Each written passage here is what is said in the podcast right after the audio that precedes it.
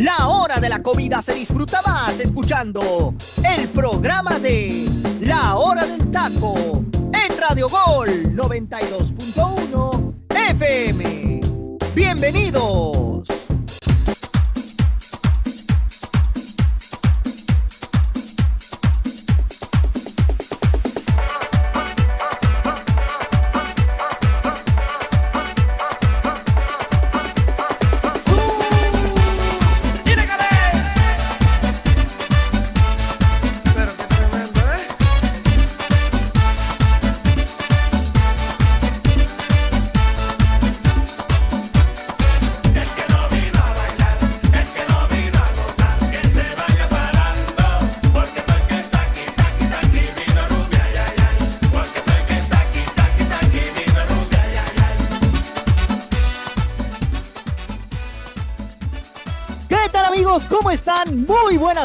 Bienvenidos a una emisión más de la hora del taco. Me da muchísimo gusto saludarles, mi nombre es Freddy López y sí, por primera ocasión se me está presentando la oportunidad de conducir el programa más escuchado de Radio Gol, gracias a Dios. Y pues bueno, el día de hoy les traemos la previa de lo que sucederá esta noche entre la selección mexicana y la selección de Canadá.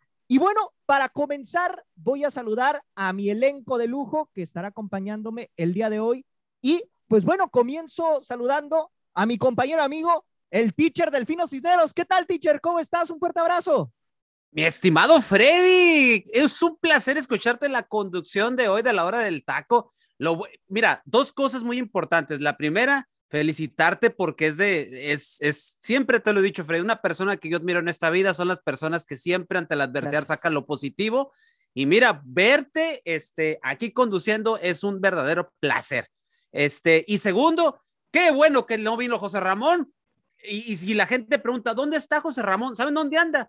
Lo que pasa es que trae chorro. Se estampó 12 quesadillas, 10 enchiladas, dos sopes y un guarache. Entonces, por eso. Le faltó un tamal de sumo, teacher, que también el tocayo le mandó aparte. Ah, ok. Entonces, todo eso, agréguele, por eso hoy no está Joserra y por de rebote, el Freddy entra a la conducción. Freddy, felicitarte. Saludo a mis compañeros. Gracias a la gente que nos sigue a través de Radio Gol La Campeona.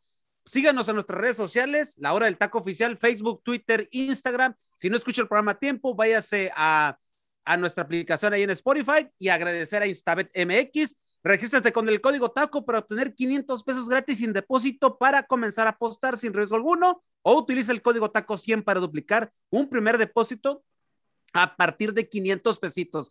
Hoy José Luis y Luis Roberto les darán los pics y cómo están los momios con los partidos de la CONCACAF del día de hoy, de otros y también de otras latitudes donde, donde también hay partidos eliminatorios, donde ya ha pasado un montón de cosas en varias, varias partes del mundo con las eliminatorias, pero ya nuestros expertos nos hablarán de eso. Apuéstale ahí en Instabet MX, la casa de apuesta más segura del país. Un saludo, compañeros, y saludo a la gente que ya se conecta en este martesito, que pues para mí es inicio de semana, porque pues ayer descansé.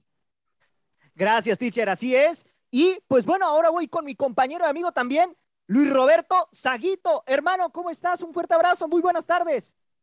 ¿Cómo estás, Freddy? Qué gusto tenerte aquí en la conducción, y eh, debutando, de verdad que lo haces sumamente bien. Y no es por nada, compañeros, pero, y no es porque esté aquí, obviamente, Freddy, pero sin mentirles, creo que la voz de Freddy es la voz más, este, más rica, como más dulce de todo Radio Gol. Tiene un timbre, en locución se le conoce como muy, este, muy fino, muy, muy fino, este, y una voz muy suave, muy plana, muy, muy, muy recta, muy derecha. La verdad, Freddy, qué bueno, ojalá este, no la sueltes nunca y no se la des a José Ramón jamás en la vida, porque muchacho, lo que, lo, que, lo que tú tienes de voz, José Ramón, lo tienes de rasposa, de molesta. Yo vengo feliz y escucho la voz de José Ramón y digo, maldita sea, otra vez este muchacho, otra vez este muchacho. Pero me da muchísimo gusto, Freddy, que estés aquí, José Luis, Arturito, el teacher, eh, una emisión más de la hora del taco. No pude estar lamentablemente en el programa de ayer porque ayer hubiera hecho pedazos a la selección mexicana. Yo lo haré el día de hoy, ahorita, ya lo haré el día de hoy, pero ayer de verdad que era para darle de pedazos a la selección mexicana.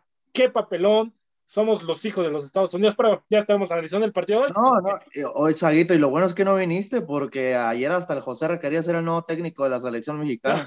no, y José Luis, ¿te acuerdas? Y yo lo pensé inmediatamente, ¿te acuerdas lo que dijo José Ramón? ¿Cuánto va a quedar el partido? Eh, 2-0 gana la selección, muchachos. A ver con qué cara te vas a presentar cuando pierda la selección. Y ayer andaba José aquí de cínico, aquí de cínico. Ese señor no tiene vergüenza, hermano. Ese, Ese, señor no muchacho tiene no vergüenza. tiene vergüenza alguna. Pero bueno, este, Freddy, vamos a empezar porque el partido de hoy, vaya, vaya, que va a estar bravo, ¿eh? Sí, sí, sí, sí, así es. Un partido bravísimo el que se nos viene esta noche. Pero, pues bueno, vamos a continuar presentando al elenco del día de hoy. Y ahora voy con mi compañero José Luis Macías. Hermano, ¿cómo estás? Un fuerte abrazo. Que por cierto, también es tijuanense. Obvio, hermano, somos de la pura Baja California. La verdad, traemos el nopal más que marcado. Correcto. Arriba, baja, arriba, Venga. baja. Y, y ahí estamos más que nada, ¿no? Aquí puestos para seguir hablando de la selección mexicana. Es un gusto estar aquí contigo en la conducción, la verdad. Una voz diferente de vez en cuando no le hace daño a nadie y un placer estar aquí con mis compañeros. Bendito sea.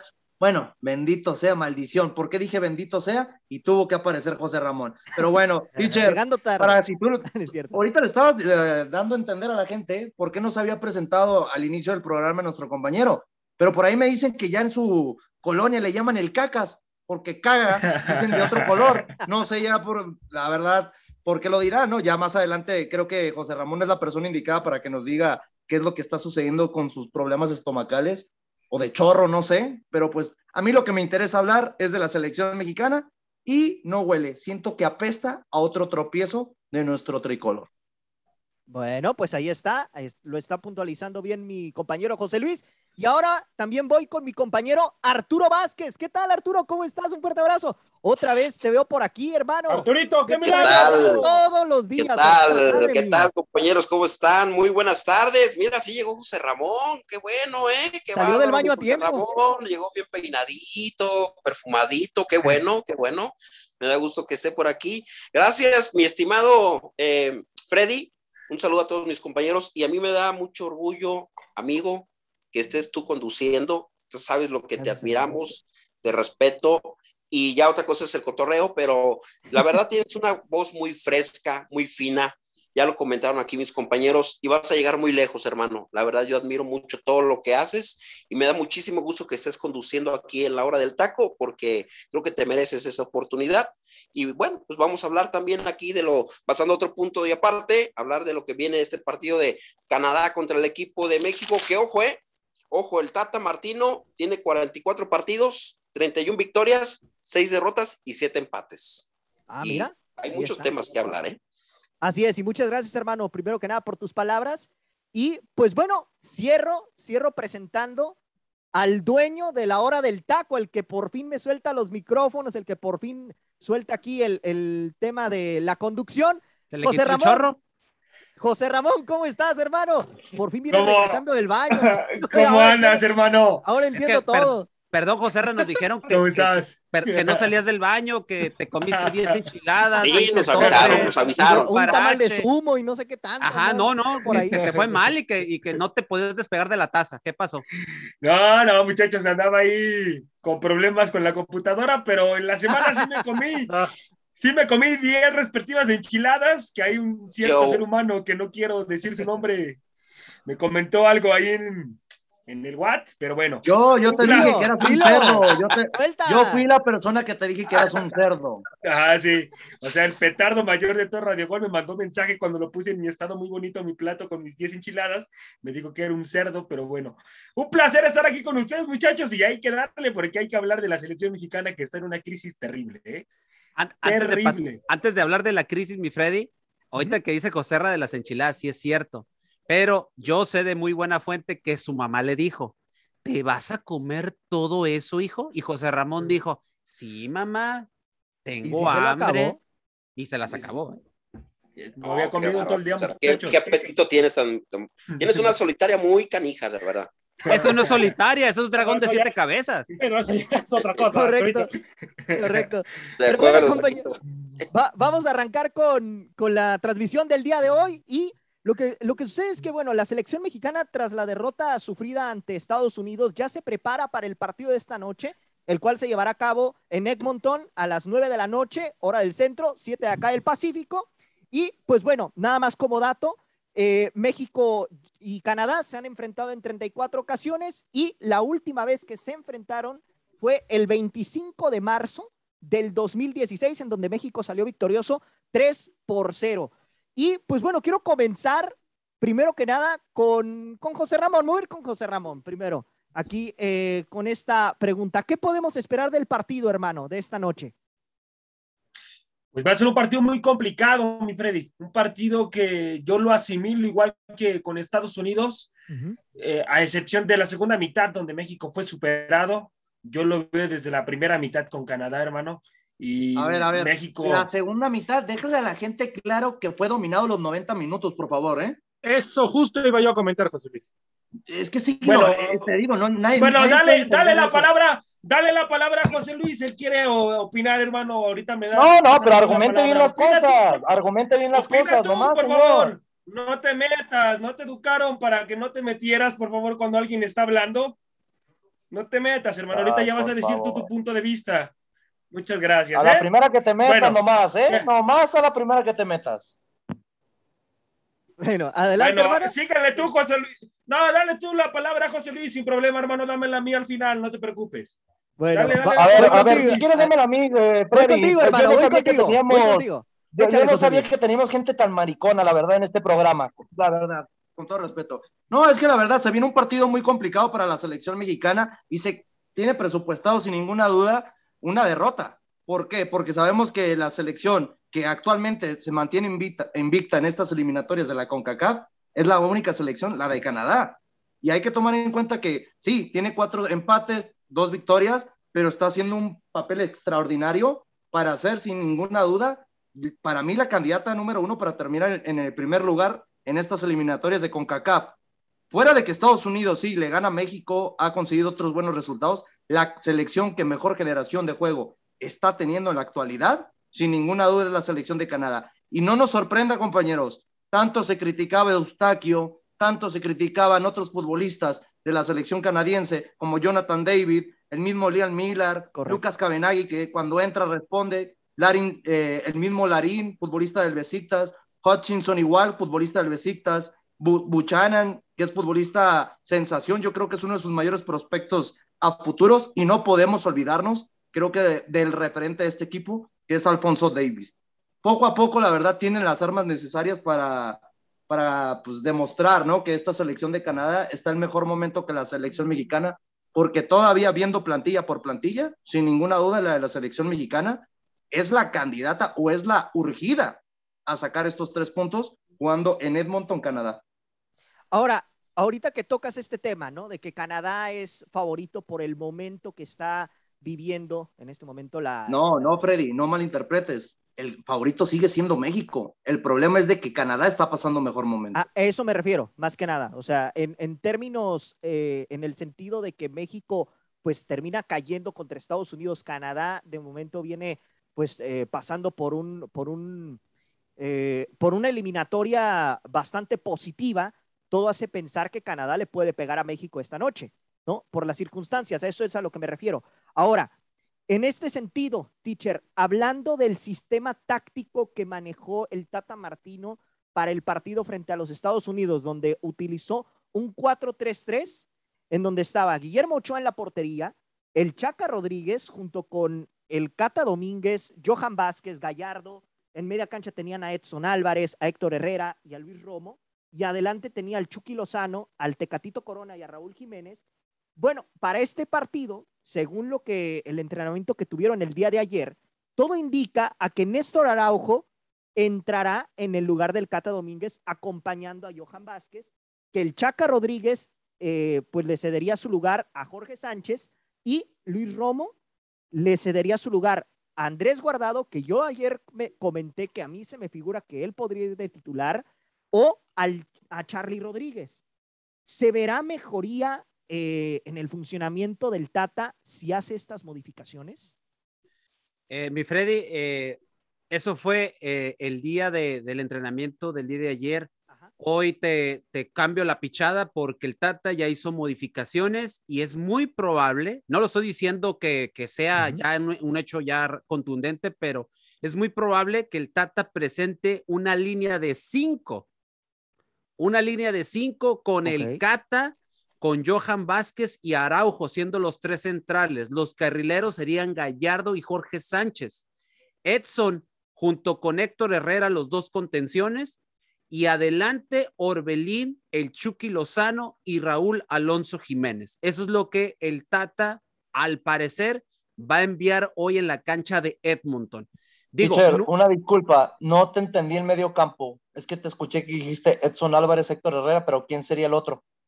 Eh, es que es una 5 No, pero es, que sería 5-2-3, hermano. Exactamente, 5-2-3. Entonces jugaría con línea de 5. Con línea de 5, con línea de 5, con tres centrales, con tres defensas centrales, los dos carrileros, dos, eh, dos gentes en la media cancha que prácticamente Edson y Herrera se van a hacer, se van a ahí estar eh, jugando la, contención y al frente va a ser Orbelín, Lozano y Raúl. Eso sería la, la alineación que el Tata ha estado manejando en los, en los últimos, en el último entrenamiento y fue con lo que probó este, en el último entrenamiento. Entonces, es muy probable que así salga.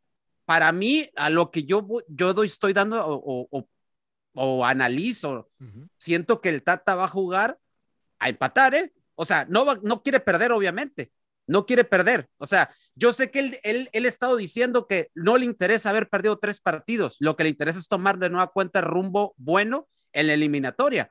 El problema es que ya tiene encima a toda una nación que está enojada. Hay presidentes de los eh, de equipos o dueños de los equipos que ya están molestos y otros están preocupados. Y hay gente en la federación que ya le va a empezar a rendir cuentas, ¿eh? Entonces, eh, a mí se me hace que el, Tata lo, ya está buscando cerrar el año sin, que le, sin perder. ¿eh? A, mí, yo, a mí eso es lo que me está dando a entender esta alineación. Curiosamente, el Tata nunca se sale de su esquema, siempre ha sido así, 4-3-3. Es muy raro que, es muy raro que aviente, por ejemplo, dos, eh, dos delanteros o que te juegue con cinco al fondo, que ya una vez lo usó, me acuerdo, y que no le fue nada bien. Entonces, eh, yo lo que, repito, yo lo que preveo con esto es que el Tata quiere sacar un punto y quiere irse sin perder este partido. No le veo otra explicación a esto. Sí, sí, sí.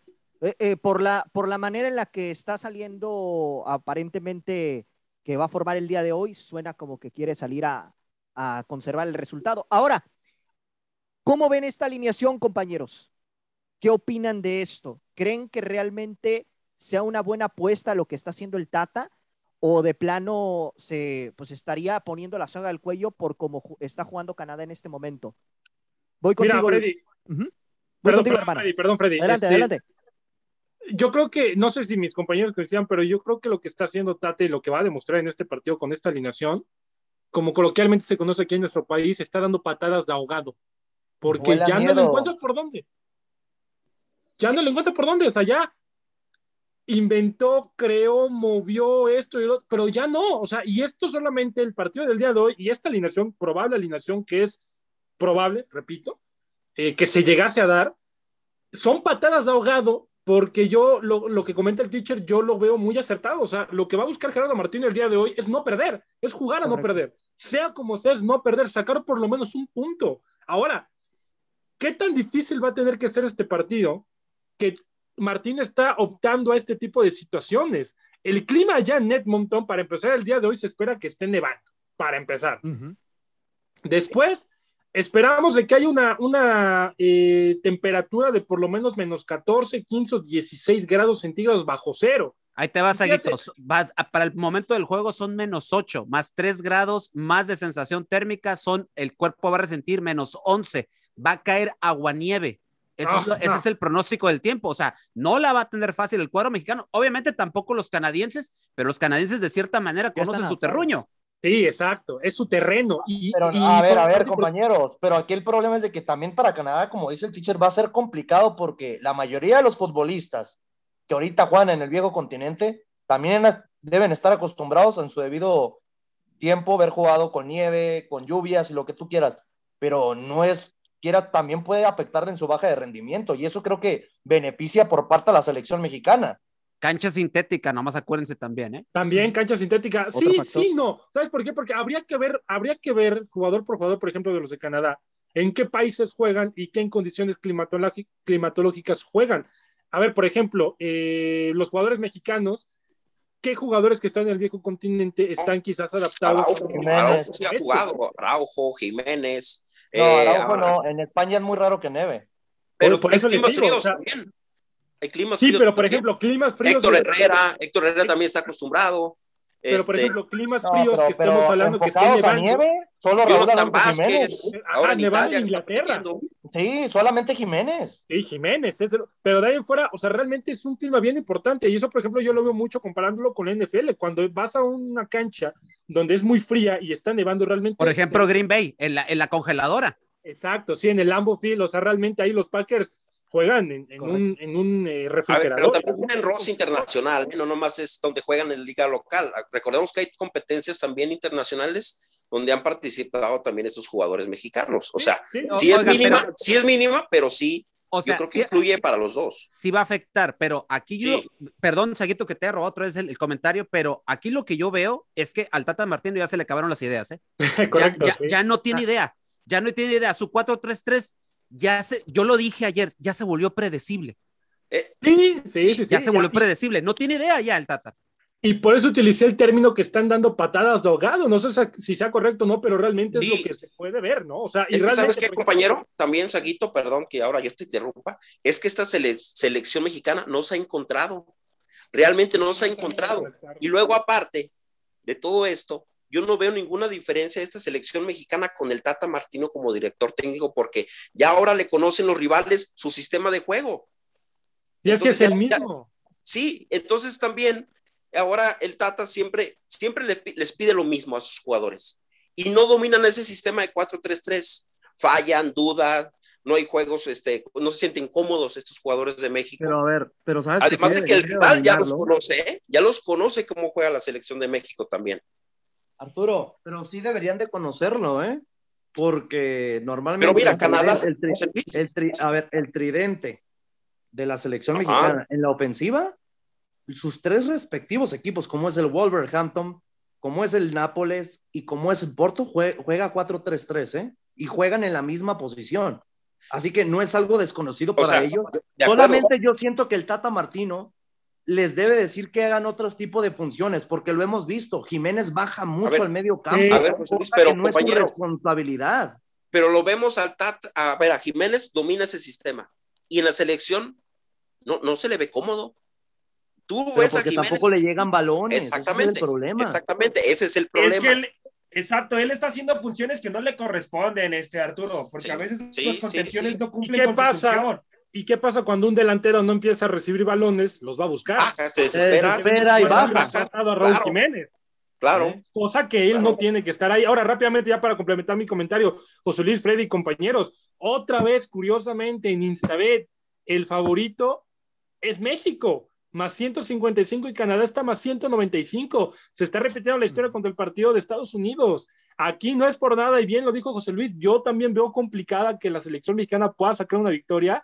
Y otra vez le están dando el favoritismo a México, pese a como viene jugando, se va a meter a Edmonton.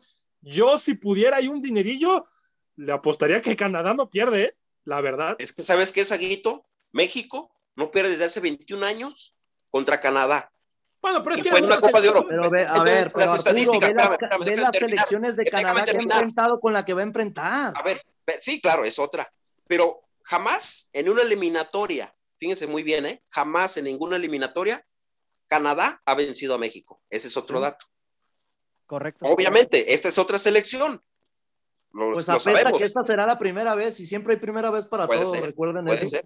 Y Pero veo muy también las latente, ma- estadísticas y en veo eso más se basan, ¿eh? la posibilidad de que sea la primera vez para Canadá. Sí. Sí, eh, ahora sí que por momentos, ahorita Canadá se ve sumamente favorito por la situación que vive México actualmente. Ahora, compañeros, ¿qué argumentos tiene la selección mexicana para pelearle algo a Canadá esta noche? Voy contigo, Arturo. Bueno, ya lo comentó el teacher y yo creo que ese cambio que está buscando el Tata en, en- cambiar un poco, ya con esa línea de 5, 2, 3, es lo que tiene que hacer, buscar cambios, cambiarle el chip. Vienen moralmente los jugadores mexicanos con, con esta derrota ante Estados Unidos, que es muy lamentable, muy tristísima, sobre todo por su funcionamiento, porque su- no les da para más. Deben de cambiarse el chip primero, levantar la cara porque hay que levantar la cara y, y tienen que hablar con ellos. O sea, el Tata tiene que acercarse al jugador, porque creo que también ahorita tanto el cuerpo técnico como el equipo se han perdido la confianza. Eso yo creo que ha sido lo que ha estado pasando con todo esto, los resultados, eh, todo lo que es extra cancha, eh, con los jugadores que el, Tata ha castigado, como Arteaga, como lo que pasó a la Ayun, todo esto que ha pasado, se ha lastimado la relación y la confianza entre cuerpo técnico y jugador, ¿eh? Entonces yo creo que debe de venir ahí una, una comunión entre estos, entre los jugadores y el, y el Tata y decir, a ver, vamos a representar a México en las declaraciones que también ha dado el Tata desafortunadas y decir, vamos a, hay millones, 110 millones de mexicanos que nos van a ver, hay que darles una alegría, hay que ponernos a jugar, hay que sacar el resultado como debe ser, como sea, pero deben de sacar el resultado, Freddy. Yo creo que ahora futbolísticamente, ya lo dije, México no se ha encontrado, no se han encontrado realmente, los otros equipos sí han agarrado ya un nivel, un sistema de fútbol y México no porque se le han dado los resultados, pero jugando mal realmente.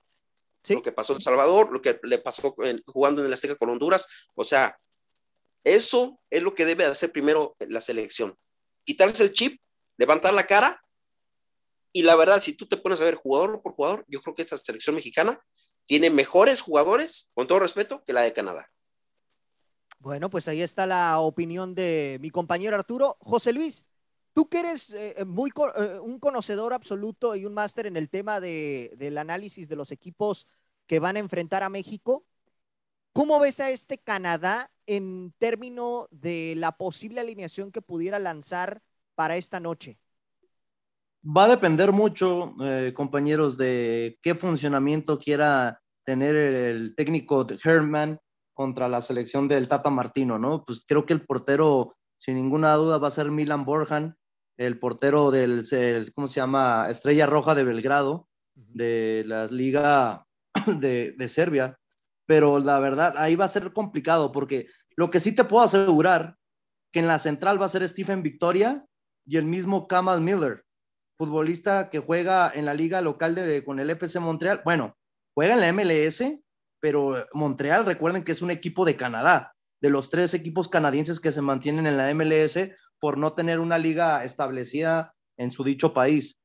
Eh, también va a depender mucho lo de Richie Larien. ¿Por qué? Porque no sabemos si Alfonso Davis vaya a jugar en su posición natural como lo hace en el Bayern Múnich jugando de lateral por izquierda, pero con esta selección siempre lo vemos como segundo delantero. Así de que pues podemos descartar esa posibilidad de que juegue en la defensa y ver al, al, al futbolista ya pues de tan solo 21 años, pero siendo uno de los mejores en su posición, jugando de delantero con la selección de Canadá. En el medio campo, pues Stephen Eustaquio, lamentable, ¿no? La verdad que un futbolista con estas características se nos haya ido del fútbol mexicano y lo está haciendo de manera extraordinaria con el Pacos Ferreira regresando a Portugal, el equipo, el, pues el país donde le dieron la oportunidad de, de poder disputar minutos y yo creo que va a estar acompañado en ese medio campo en, la contención con Hutchinson, el experimentadísimo futbolista del Besiktas con 38 años de edad. Y es un futbolista que al paso de los años creo que va teniendo una mejora. Me recuerda mucho a Guillermo Ochoa, ¿no? Porque siempre ha sido bueno, pero al paso de la experiencia que va agarrando en el terreno de juego, se vuelve un mejor futbolista. Lo de Tajon Buchanan, el joven sensación que tiene esta, esta selección con tan solo 22 años. Eh, ¿eh? Eh, sí, es un jugadorazo. La verdad, yo creo que es el futbolista que tendríamos que ponerle una marca personal por las individualidades que tiene por el lado derecho. Y Jonathan Osorio, un viejo conocido en México. ¿A qué me refiero? De que Jonathan Osorio fue, ese, fue parte de ese equipo del Toronto FC, donde a Tigres, donde a América, donde a muchos equipos mexicanos pues, salieron perjudicados en una CONCACAF Liga de Campeones y la verdad pues por lo mismo digo que es un viejo conocido, ¿no? Porque conoce muy bien a varios futbolistas mexicanos que ya pues en su debido tiempo los eliminó, los, los eliminó en su dicha competición. Lo de Sailen Larín, otro futbolista del Besiktas, también lo veo como titular sin ninguna duda y como único punta, creo que un futbolista que va a ocupar también marca personal, que es Jonathan David el futbolista delantero vigente campeón de la liga francesa con el Lille. Yo creo que esa va a ser la alineación sin ninguna duda. Si tuviéramos que hacer marca personal a dos, fuera de, de, Alfonso Davis, que sabemos que es un jugador de otras características, yo me iría primero con Jonathan David y el mismo Buchanan, por la, por la agilidad, el, el regate, cosas que hace muy bien estos tipos de futbolistas y lo vimos con la selección de Estados Unidos, que Timothy Wee, cuando tuvo la oportunidad, te gambeteó y vimos la primera asistencia para el primer gol de Christian Pulisic. Así es, así es.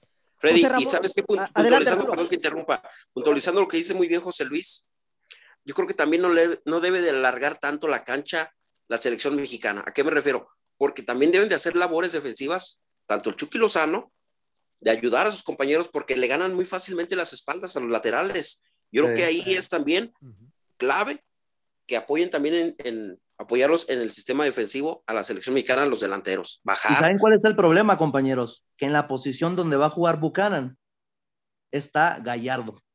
Y Sí. Gallardo ya vimos que fue muy lento en las jugadas Sí, con sí, sí, Wing sí. contra, Fue cuando superado jugaron en contra casi Estados todo. Es que a quien le pongas ahí a este jugador Davis es rapidísimo. A que le pongas a Gallardo, a quien le pongas de México, realmente deben de hacer una labor ahí doble, hacerle doble una marcación personal a Bucanas, porque si no se compacta el equipo de México al defender, va a pasar esto, ¿eh? ganar las espaldas. Y algo que le puede beneficiar mucho a esta selección de Canadá contra esta selección de, de México, que pues, a lo que mencionan ustedes, compañeros, que puede jugar con línea de 5, es que Canadá te juega 4-4-2.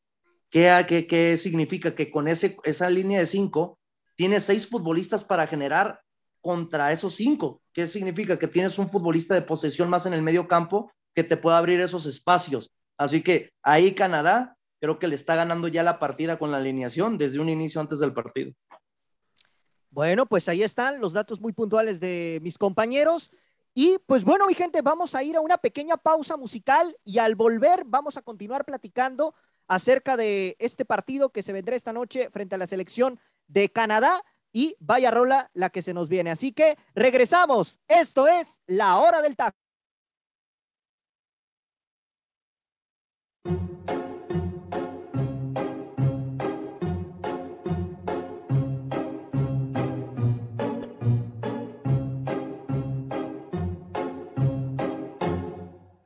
I'm sitting here in the boring room. It's just another rainy Sunday afternoon. I'm wasting my time, I got nothing to do. I'm hanging around, I'm waiting for you, but nothing ever happens. And I wonder. I'm driving around in my car. I'm driving too fast, I'm driving too far. I'd like to change my point of view. I feel so lonely, I'm waiting for you, but nothing ever happens. And I wonder.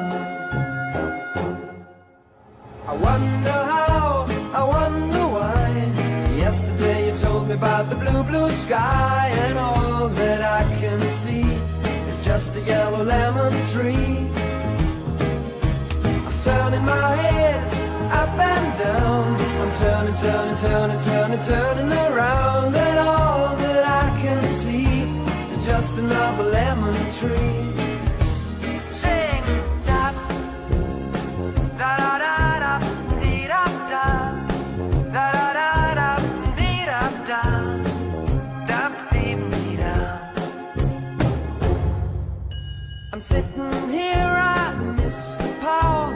Like to go out, taking a shower, but there's a heavy cloud inside my head. I feel so tired, put myself into bed where nothing ever happens, and I wonder.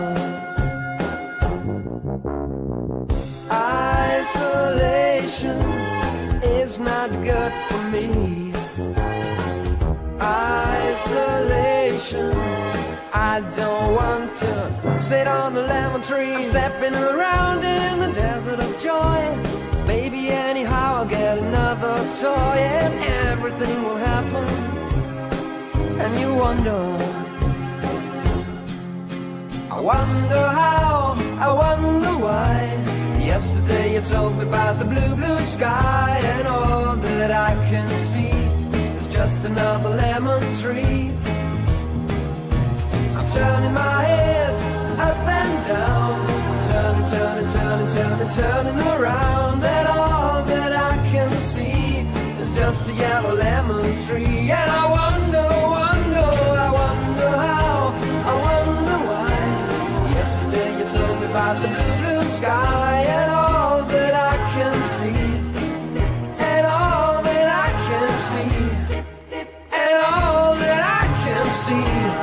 just a yellow lemon tree.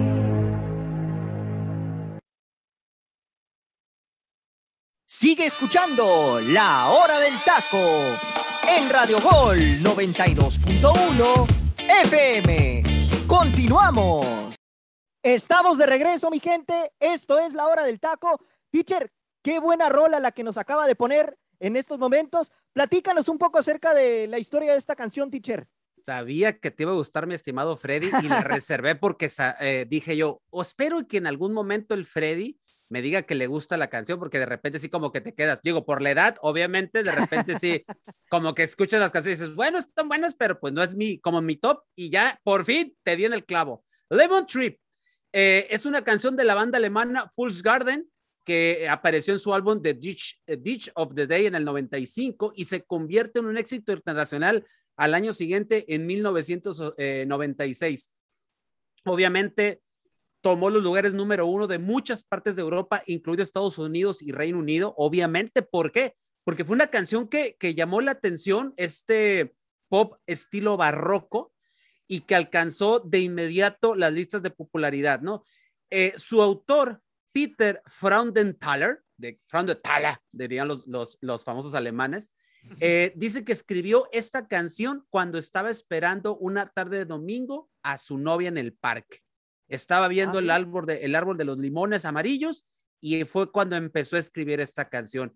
Y el mismo autor dice, la canción fue exitosa en casi todos los lugares del mundo. ¿Por qué deberíamos de negar esta parte importante de nuestras carreras? Tocamos música, damos conciertos y bien podemos ganarnos la vida. ¿Qué más nos podría pasar? Dice el autor de esta canción.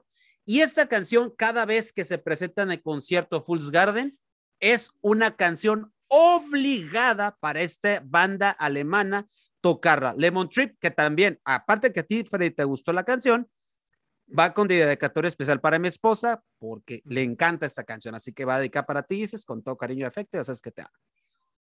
Perfecto, teacher, ¿no? Pues muchas gracias y muy puntual con la información. Y pues bueno, compañeros, no sé si algo tengan que comentar sobre la rola. Están, están todos muy callados, mira, se quedaron Sí, no, no, pasmados no. con la Eh, información, Se Freddy. quedaron todos pasmados. Pero bueno, bueno, una gran rola, teacher. Vamos a continuar con el programa. Y pues bueno, mi compañero José Ramón, que, que nomás habló al inicio del programa y ya después no, no, se quedó callado, se quedó mudo, no sé qué le pasó. José Ra, voy contigo, hermano. ¿Crees que si México cae esta noche ante Canadá, el puesto del Tata Martino comienza a tambalear? El micro, el Tu micro. micro, hermano, tu Te micro. presento un amigo, se llama micrófono. A ver, luego no es porque no querramos que hable, sino porque no, no prende el micro. Se, se que- se quedó mudo, se quedó mudo. Quedó mudo. Bueno, apare- parece que se- Dale, púchale ahí al micro, José Ra, para que se prenda nomás. No es tan, no es tan Push the red button. a- avisen la producción, por favor. Si quieres darle la palabra Voy- voy a alguien más contigo. por mientras de que resuelve lo del micrófono, Voy Freddy. contigo, teacher. Voy contigo. En caso de que, en- a ver, otra vez, Freddy, ¿me la repites, por favor? Ajá.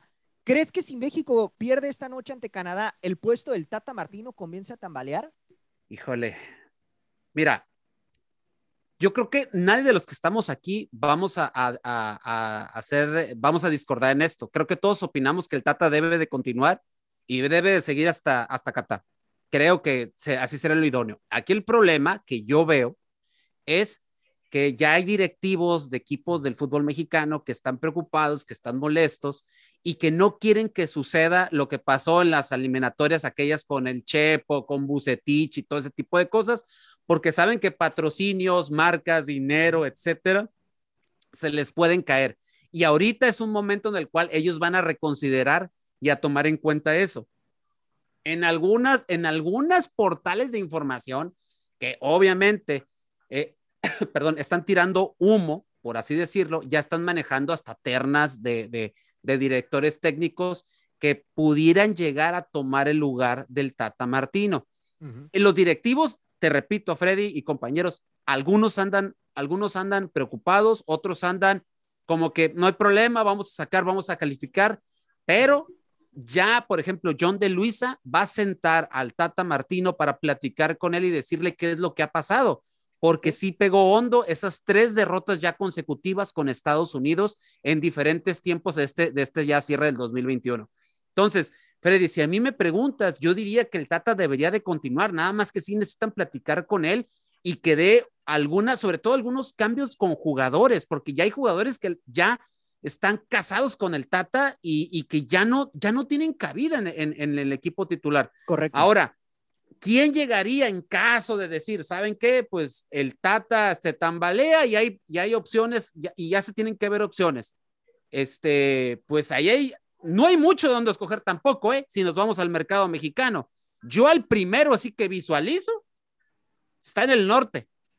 Está en el norte, pero sé que a algunos directivos no les va a gustar el nombre que yo voy, que, que, que ya se imaginan de quién estoy hablando, que es el último técnico que para mí hizo jugar bien a la selección en un mundial y se llama Miguel Herrera. Pero, Sí. has- pero hasta ahí, o sea, yo no veo más, no veo trayendo un técnico extranjero porque tampoco será la solución en una eliminatoria ya encaminada. Pero pues eso es lo que yo te puedo comentar así, Freddy. Así someramente a esta pregunta que la verdad sí está muy, muy capciosa de tu parte. No, y aparte, teacher, por ejemplo, ahorita que mencionabas la información que, que puntualizabas de John de Luisa, el mismo John de Luisa menciona que están decepcionados tras esas tres derrotas sufridas ante Estados Unidos porque fueron de manera consecutiva.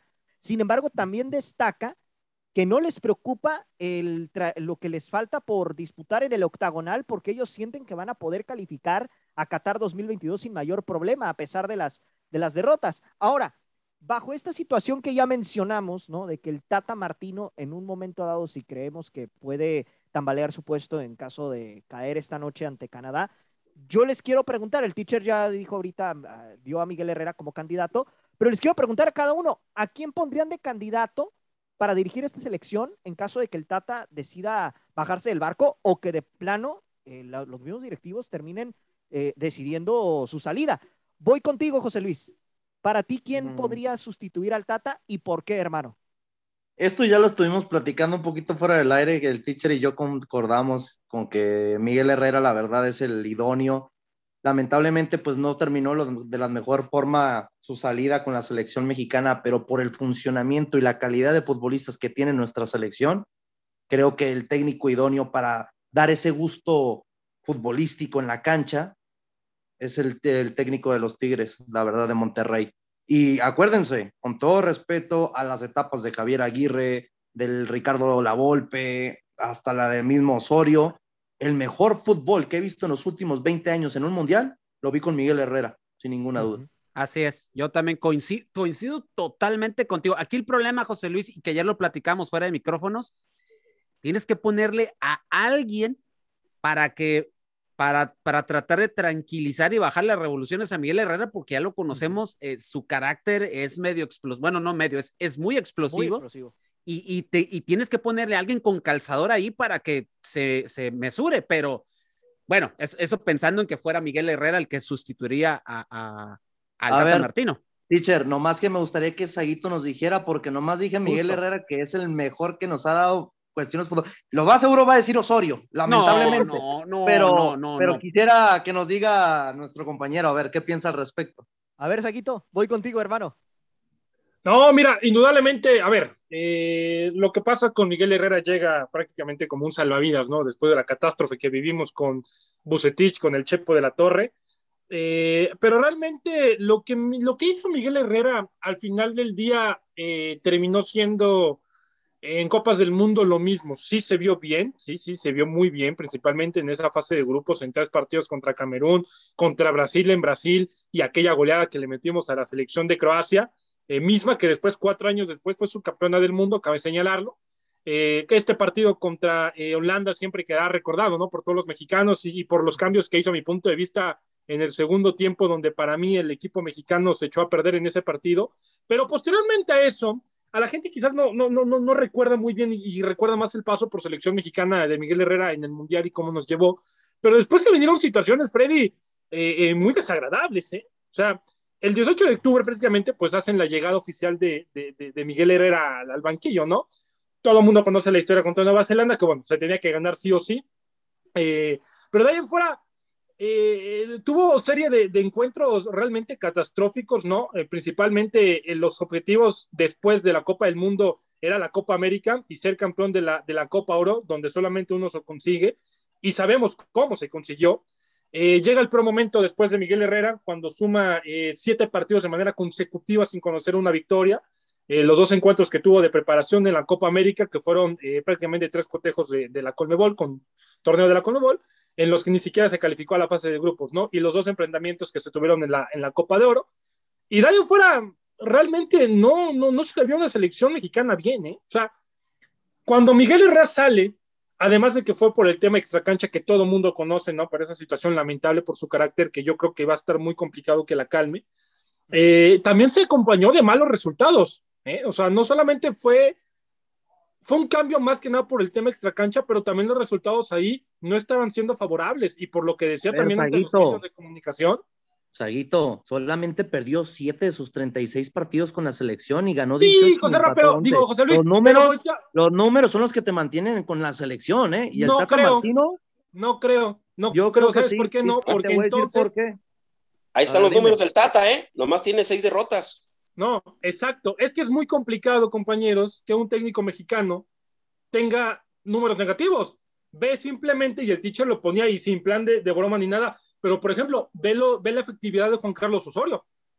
Pero ¿cómo No, terminó pero Juan oigan, Carlos Osorio? Eh, a mí sí se me hace que eh, la verdad el periodismo mexicano de vez en cuando es muy exagerado. ¿Por qué? Porque para mí que el Tata Martino en sus primeros eh, pues, partidos como técnico de la selección mexicana le gana a Chile, le gana a Ecuador, le gana a Uruguay y eran fechas FIFAs, les gana las bases de las selecciones que sabemos que competimos cuando, bueno, competíamos cuando teníamos que enfrentarlas en Copas Américas y ese tipo de competiciones.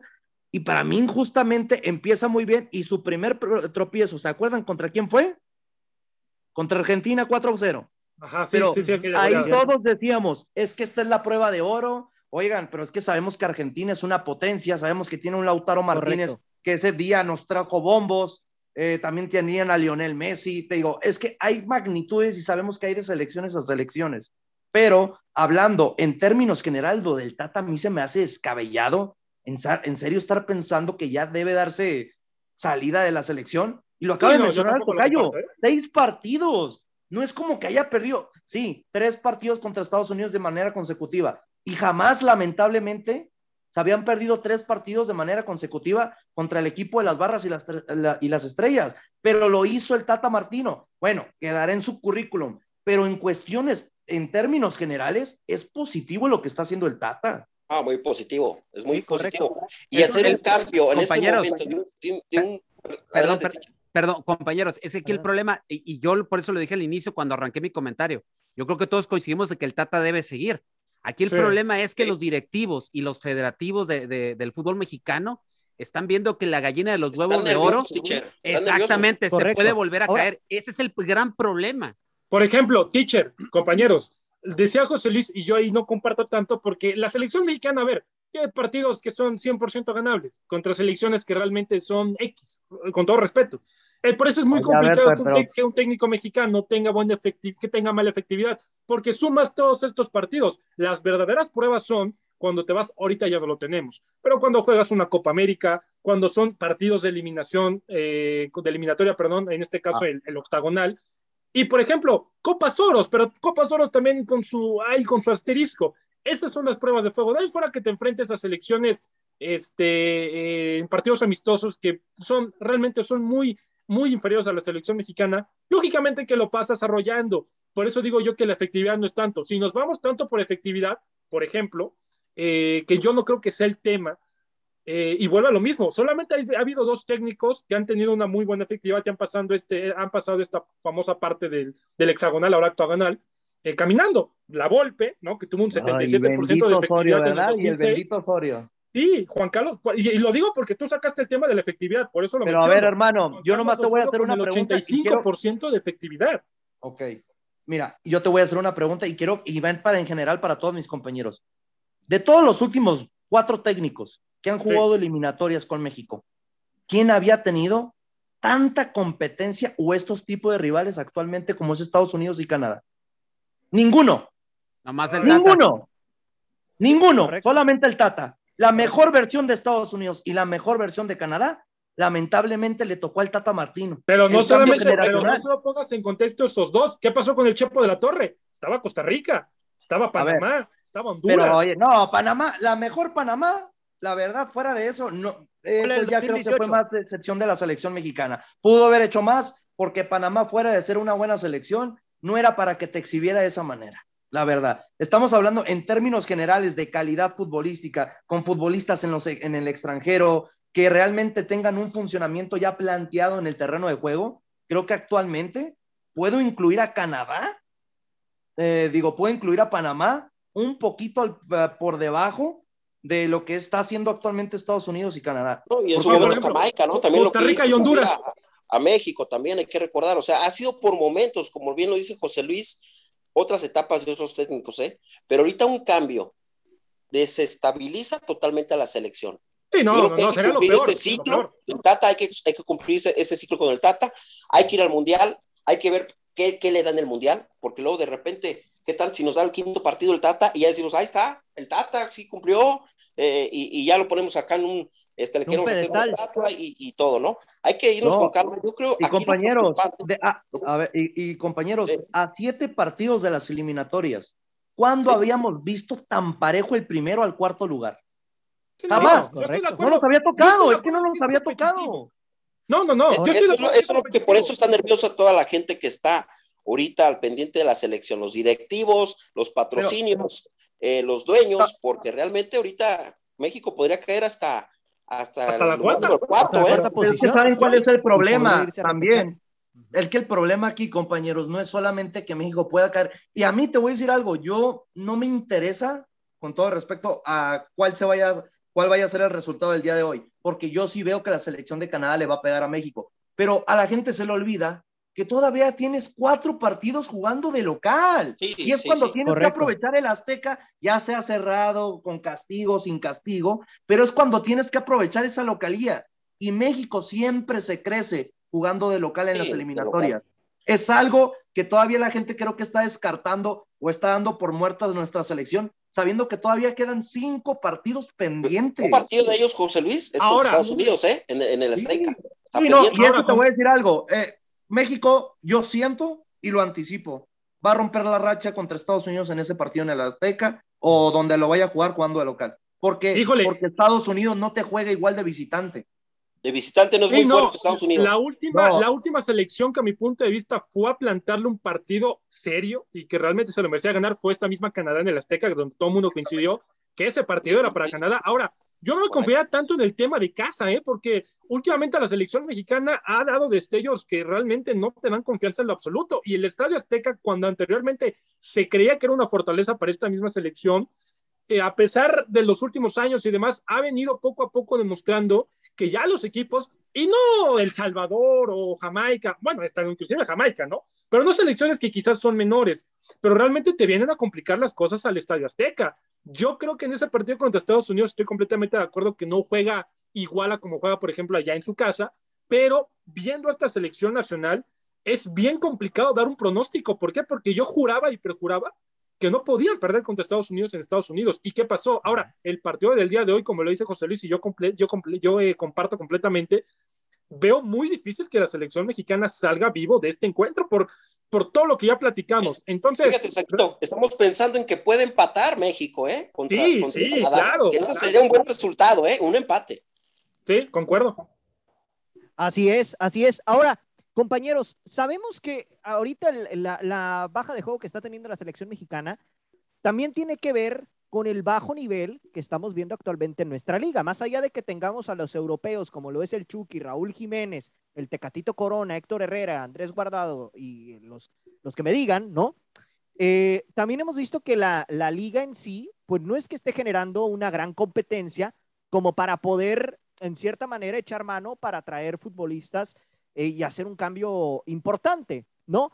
Yo les quiero preguntar, luego de este torneo terrible que tuvimos en este torneo Guardianes 2021, ¿qué, qué modelo debería de implementar la Federación Mexicana para hacer que esta liga se vuelva competitiva y que por ende nuestra selección mejore de cara al Mundial de Qatar 2022?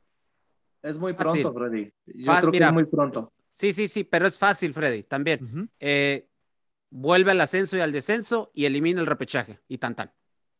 Pero no va a pasar, también, pero no va a pasar. Sí, para- sí, para también. O sea, hay muchas situaciones que hay que ir este, anal- analizando, como lo hizo José Luis también, el teacher. O sea, realmente también los jugadores que llegan de Europa, Freddy, vienen con bajo nivel, vienen de lesiones también. ¿Qué pasó con Laines? Era un jugador que debería estar aquí ahorita en esta selección con Laines. Eh, Sí, yo, yo sé, José Luis, pero a eso voy. ¿Qué pasó con Macías también? Era un jugador que supuestamente iba a estar aquí también. Y no, recurriste a Funes Mori, que tampoco ha sido la solución. Y va a llamar a Arteaga. Y tampoco yo creo que la Arteaga va a ser la solución. Y si llamas al Chicherito, tampoco va a ser la solución, Chicherito. Lo que pasa es que el funcionamiento del Tata Martino es lo que no le entienden los jugadores cómo jugarlo. A mí eso es lo que me preocupa, lo que me llama la atención. Así es. Compañeros, ya nos queda muy poco tiempo, así que les pido sus pronósticos para el partido de esta noche. Comienzo contigo, José Luis. Yo creo que la selección de Canadá le gana dos por uno a la selección mexicana. Me puedo escuchar un poquito antipatriota, pero para mí es un golpe de realidad.